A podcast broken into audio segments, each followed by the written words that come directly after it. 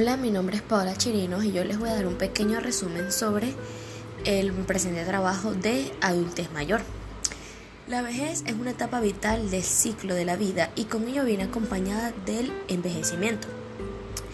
Es la suma de cambios biológicos y de consecuencias psíquicas al percibir que se va acercando a la muerte. No obstante, no toda la población que se encuentra en esta etapa de la tercera edad asume positivamente los cambios físicos y psicosociales que esto conlleva, puesto que no solo se ve viejo, sino que también se siente viejo. Adicional, como es tratado con ciertas, este, con ciertas preferencias, pero a algunos es difícil asimilar tal situación. Cabe resaltar que los adultos mayores eh, son individuos que están inmersos dentro de la sociedad, con los mismos derechos, garantías, responsabilidades y respeto de sí mismos. El envejecimiento se inicia desde la concepción y se va desarrollando durante el recorrido de la vida y finalmente termina con la muerte. A lo largo de todo este proceso complejo de cambio físico, biológico y psicológico, el individuo continúa simultáneamente en interacción con la vida social, económica, cultural y su relación con el medio que lo rodea, reconstruyendo el último momento de su etapa en el curso de la vida humana. No obstante, existen tres tipos de envejecimiento tenemos el envejecimiento primario, que son todos los procesos no patológicos eh, que se producen como consecuencia de la edad. Por esto es también llamado envejecimiento normativo, que se da durante toda la vida adulta, si bien sus efectos son mucho más notables en edades avanzadas, sobre todo en personas que no gozan de una buena salud. Por el otro lado está el envejecimiento secundario. Este tipo de envejecimiento consiste en cambios causados por factores conductuales y ambientales ajeno a los procesos biológicos naturales. Se suele afirmar eh, que el envejecimiento secundario es aquel que se puede prevenir, evitar o revertir, pero no siempre es así.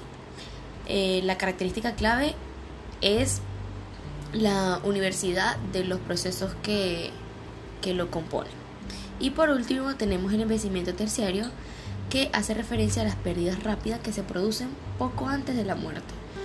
Aunque afecta al organismo en todos los niveles, este tipo de envejecimiento es especial, especialmente notable en el ámbito cognitivo y psicológico. Por ejemplo, en los últimos meses o años de la vida la personalidad tiende a mm, destabilizarse.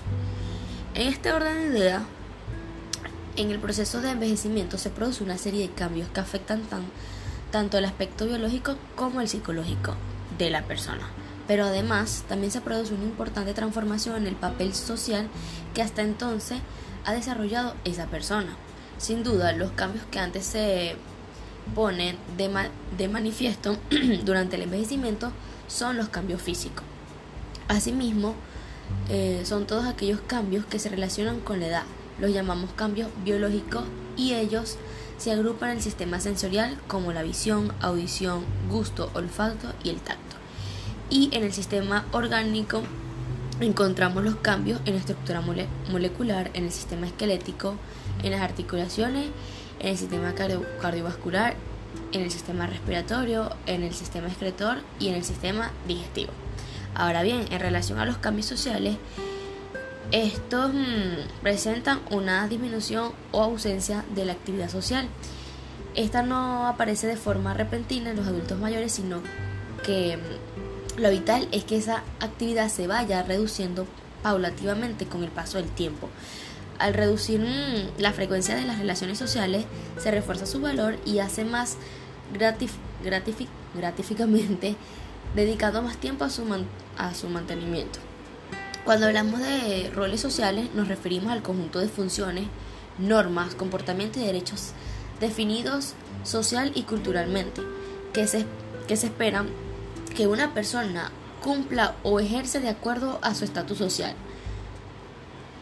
Este, en cuanto a los cambios psicológicos, pueden estar sujetos a percepciones subjetivas tanto de la persona que los manifiesta como de la persona eh, que puede evaluarlo. La afectividad depende de la personalidad del propio individuo y de su capacidad para enfrentar a los, a los cambios y a las pérdidas. Finalmente, lo expuesto en este trabajo permite tener una idea clara en relación al envejecimiento, que no es más que todas aquellas transformaciones físicas, metabólicas, mentales y funcionales que se van produciendo a lo largo de la vida de un individuo. Este proceso continuo lleva un aumento de la vulnerabilidad y de la fragilidad en el adulto mayor. Cabe destacar que el envejecimiento se, se presenta de distintas formas en cada individuo, según edad biológica o funcional, y esto se puede observar en ocasiones. Vemos dos personas de la misma edad, pero lucen distinta o a veces lucen más jóvenes o más viejos. En tal sentido, el envejecer no es una enfermedad.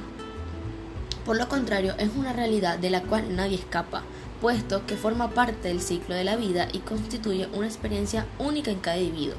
Se inicia al finalizar la fase de crecimiento y madurez, por lo tanto es un cambio inesperado de la vida. No cabe duda que mm, el envejecimiento trae consigo algunos problemas de salud, posible pérdida de las capacidades intelectuales que entromprecen en el funcionamiento tanto social como laboral. Sin embargo, dar un envejecimiento normal u óptimo y esto varía en cada individuo. La aceptación del envejecimiento dependerá en gran medida del esfuerzo para adaptarse y darle respuesta a las nuevas situaciones que se le presenten.